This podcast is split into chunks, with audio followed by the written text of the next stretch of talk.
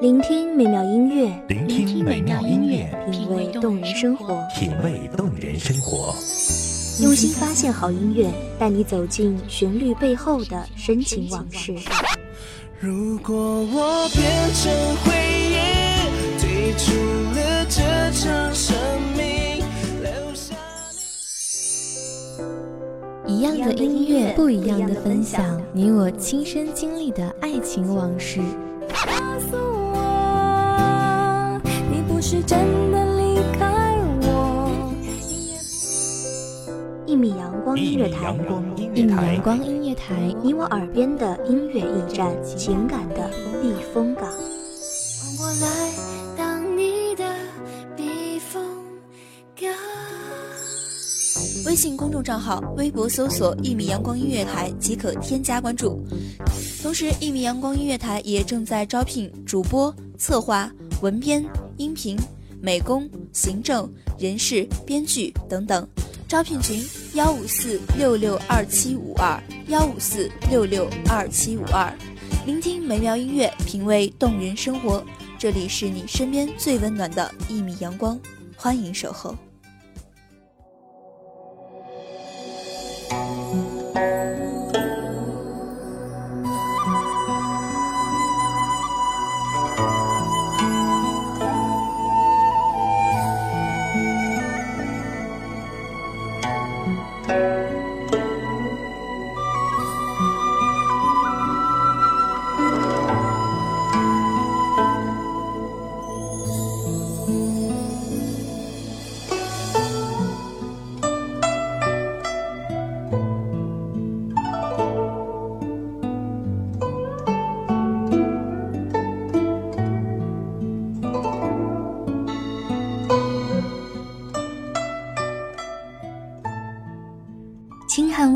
透碧丸，明朝端午浴芳兰。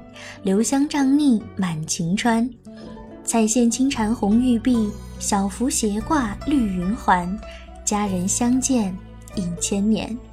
各位听众朋友，大家好，这里是一米阳光音乐台，我是主播莫林，欢迎收听本期节目，欢迎全球各地的华人同胞们参与节目互动。您可以打开微博、微信、Facebook、Twitter、Instagram、Google Plus、Line 等社交应用程式参与互动，以“一起传播汉文化”和端午节为标签，一起来传播属于汉民族的传统文化吧，让辉煌灿烂的华夏文化永远传承下去。大家都知道，端午节与春节、清明节、中秋节并称为中国汉族的四大传统节日。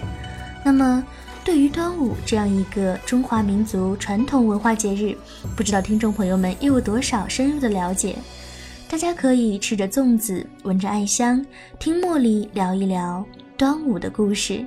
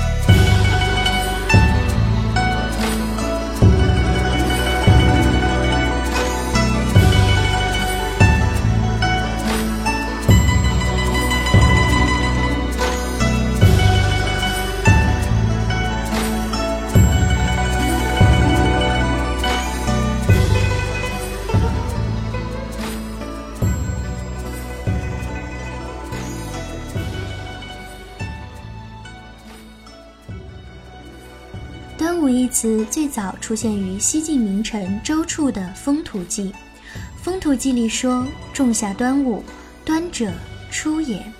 每月有三个五日，头一个五日就是端午。古人习惯把五月的前几天分别以端来称呼。元代陈元亮《岁时广记》云：“京师士臣人以五月初一为端一，初二为端二，数以至五，谓之端午。”端午节的名称叫法达二十多个，如有端阳节、重五节、天中节、夏节、五月节、菖蒲节、地腊节、诗人节等等。二零零六年五月。国务院将端午节列入首批国家级非物质文化遗产名录，自2008年起被列为国家法定节假日。2009年9月，联合国教科文组织正式审议并批准中国端午节列入世界非物质文化遗产，成为中国首个入选世界非遗的节日。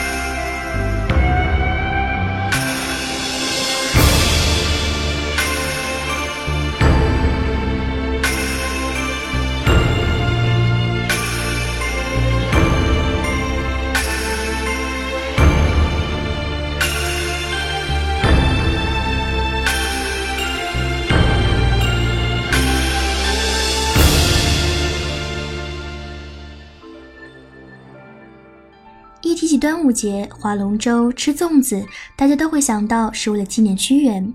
然而，端午龙舟竞渡的习俗早在屈原之前已经存在。闻一多先生在《端午考与端午的历史教育》论文中考证认为，古代的百越民族是以龙为图腾的，为表示他们是龙子的身份，及以巩固本身的被保护权。端午节两个最主要的活动——吃粽子和竞渡，都与龙相关。粽子投入江河水里祭祀龙神，而竞渡则用的是龙舟。他们不仅有断发纹身以象龙子的习俗，而且每年在五月五日这一天举行一次盛大的图腾祭。其中有一项活动，便是在击鼓声中以刻画成龙形的独木舟在水面上做竞渡的游戏。这便是龙舟竞渡习俗的由来。即使在屈原本人的诗作中，也可以反映出当时竞渡的风俗来。如《楚辞·涉江》中就有“乘凌船于上元溪，其舞榜以击泰。船容雨而不尽兮，烟回水而凝滞。朝发往诸兮，夕秀晨阳。”屈原所称的这种狭长而轻小的灵船，实质上也就是当时一种竞渡所用的船。再比如粽子，最早文字记载出自许慎的《说文解字》。食粽子习俗早于屈原去世四百多年。西晋周处在《风土记》中称：“于五月五日即夏至旦之。”可见古人夏至也吃粽子，非端午专利。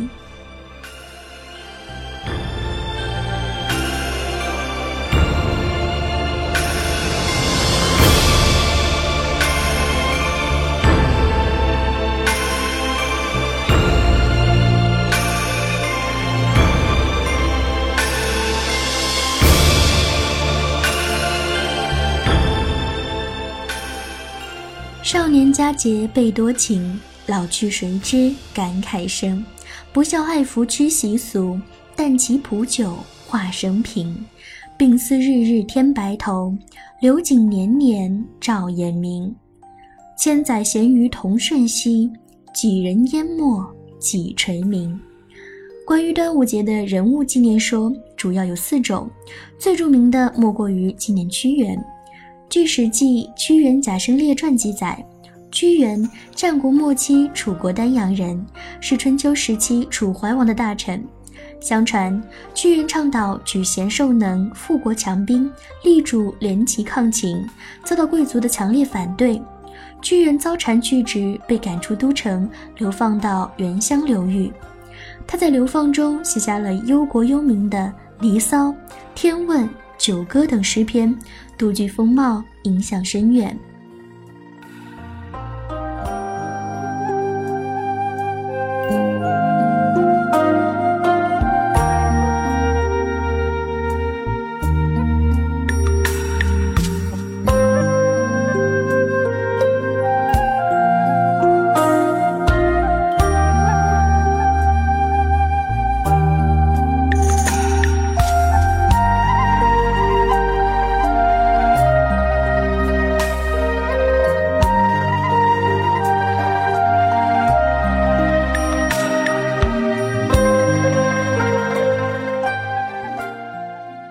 公元前二七八年，秦军攻破楚国京都，屈原眼看自己的祖国被侵略，心如刀割，但是始终不忍舍弃祖国。于五月五日，在写下绝笔作《怀沙》之后，抱石投汨罗江自尽，以自己的生命谱写了一曲壮丽的爱国主义乐章。屈原投江后，当地百姓闻讯，马上划船捞救，一直行至洞庭湖，始终不见屈原尸体。那时恰逢雨天，湖面上的小舟一起汇集在岸边的亭子旁。当人们得知是为了打捞贤臣屈大夫时，再次冒雨出动，争相滑进茫茫的洞庭湖。为了寄托哀思，人们荡舟江河之上。此后才逐渐发展成龙舟竞赛。百姓们又怕江河里的鱼吃掉他的身体，就纷纷回家拿来米团投入江中，以免鱼虾糟蹋屈原的尸体。后来就成了吃粽子的习俗。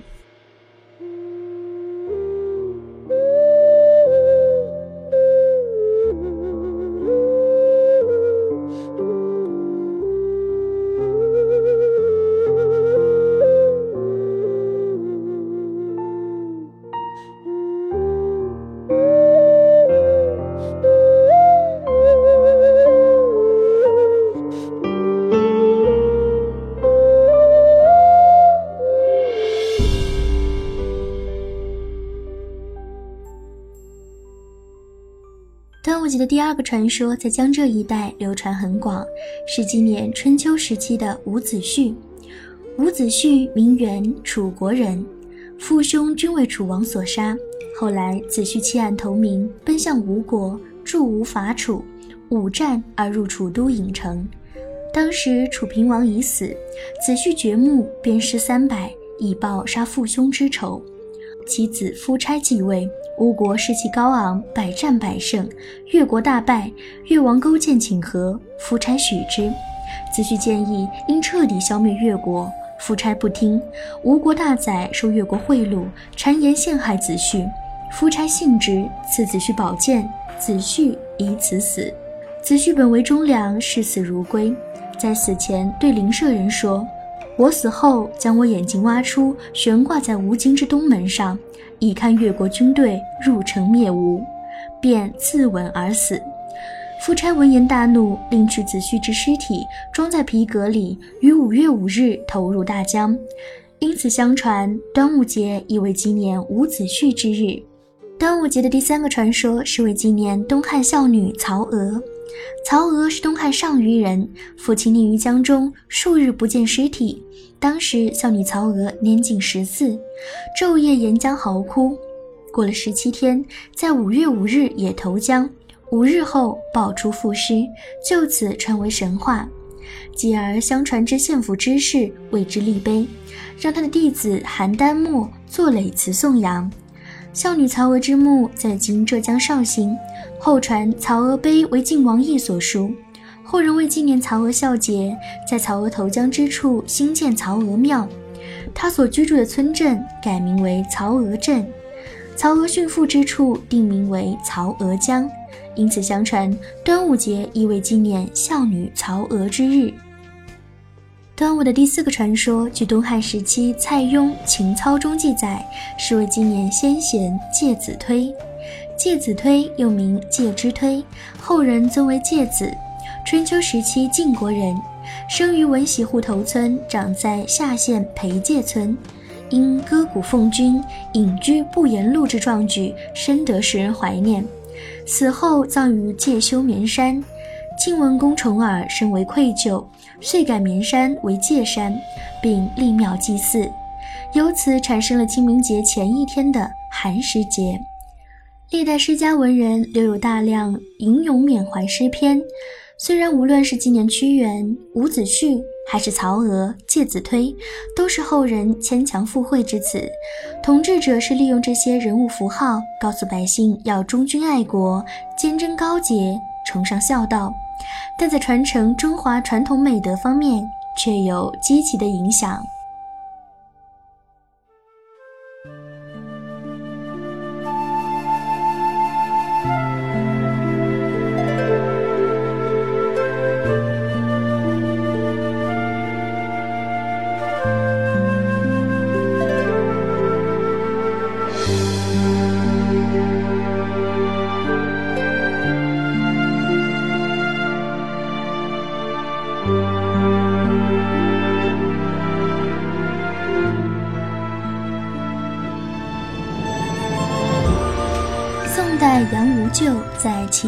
词中，生动地概括了端午的许多习俗。上阙写道：“疏疏数点黄梅雨，书方又逢重五。角黍包金，草蒲泛玉，风物依然荆楚。山蚕爱虎，更差伏朱服。碧蝉红缕，蒲粉香绵，浣风灵扇小窗舞。”古人近年通用天干地支。五属十二地支，农历五月为五月，五五同音，五五相重，故端午节又名重五节。在这一天，包上美味的粽子，手执艾旗招百福，门悬蒲剑斩千邪，在门口挂艾草菖蒲，身上佩戴香包趋利避害，卸下珠钗换上朱砂灵符。在手臂上缠上五色丝线，《应韶风俗通》记载，五月五日以五彩丝系臂，名长命缕；一名续命缕，一名避兵增，一名五色缕，一名朱锁。避兵及鬼，命人不病温。这一切的风俗情怀与百年前的楚国一般无二。词人在下阙写道：“沈乡人去已远。”劝君休对酒，感时怀古。慢转咽喉，轻敲象板，胜读《离骚》章句。荷香暗度，剑影入陶陶。醉乡深处，我听江头画船喧蝶鼓。投江殉国的屈子早已远去，又何苦为此忧时伤怀，借酒消愁？倒不如珍惜此时，细嗅荷香，声色犬马。醉生梦死。端午还有许多别称，与其特色的习俗息息相关。龙舟节自不必说，还有如玉兰节。据《礼记》载，端午源于周代的续兰沐浴。古人五月采摘兰草，盛行以兰草汤沐浴除毒之俗。大代《礼记·夏小正》写道：“五月，主梅为豆食也。”续兰为沐浴也。屈原在《九歌·云中君》中也有“玉兰汤兮沐芳，华彩衣兮若英”的记载。南朝梁人宗陵《荆楚岁时记》云：“五月五日谓之玉兰节。”此俗流传至唐宋时代，又称端午为玉兰之月。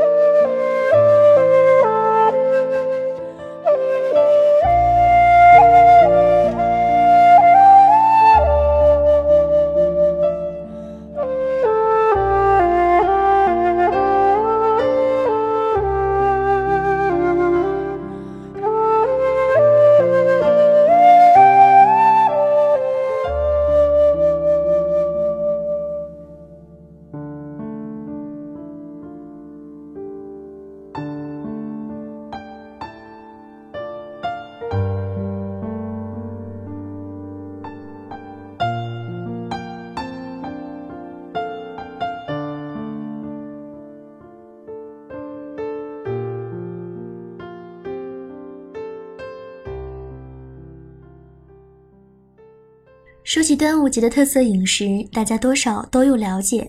流传最广的莫过于粽子。江浙一带有端午节吃五黄的习俗，五黄指黄瓜、黄鳝、黄鱼、高油的鸭蛋黄、雄黄酒。此外，浙北端午节还有吃豆腐的习俗。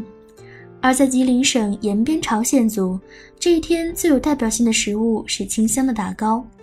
打糕就是将艾蒿与糯米饭放置于独木凿成的大木槽里，用长柄木锤打制而成的米糕。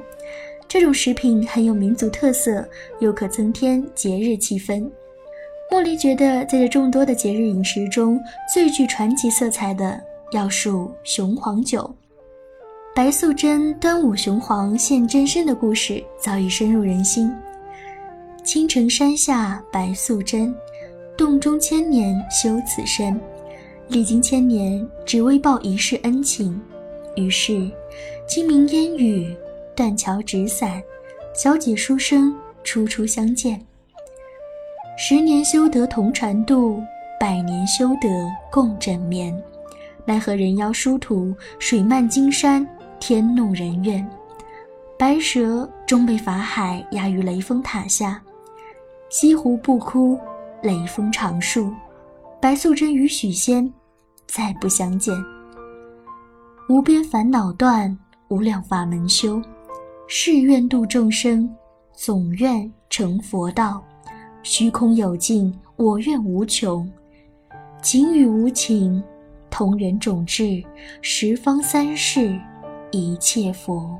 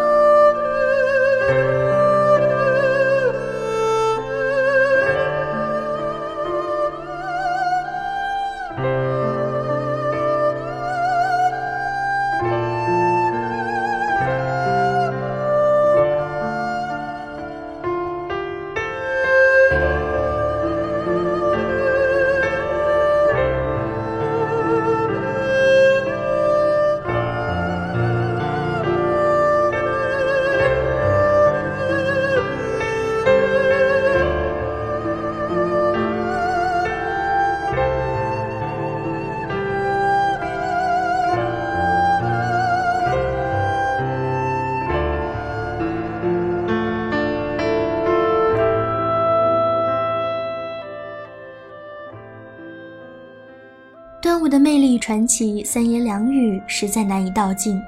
无论是众说纷纭的起源，借以平调的先贤，纷繁有趣的习俗，还是深情如许的故事，都深深地吸引着我们。莫非前世那一眼，只为今生见一面？匆匆美梦奈何天，爱到深处了无怨。宁愿相守在人间，不愿飞作天上仙。美好的时光总是短暂的，今天的故事就说到这里啦。最后祝大家端午快乐！再次邀请您打开微博、微信、Facebook、Twitter、Instagram、Google Plus、Line 等社交应用程式参与互动，以一起传播汉文化和端午节为标签，参与传播汉民族的传统文化。感谢您的守候与聆听，这里是一米阳光音乐台，我是主播茉莉，我们。下期再会。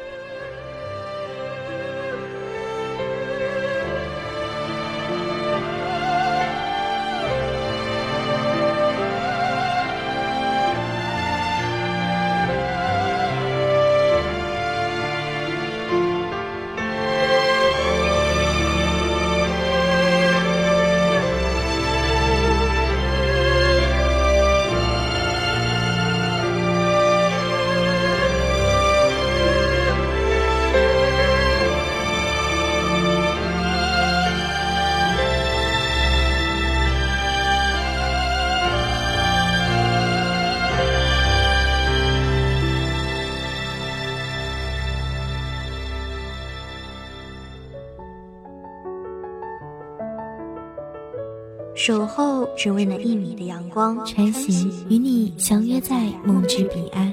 一米阳光音乐台，一米阳光音乐台，你我耳边的音乐驿站，情感的避风港。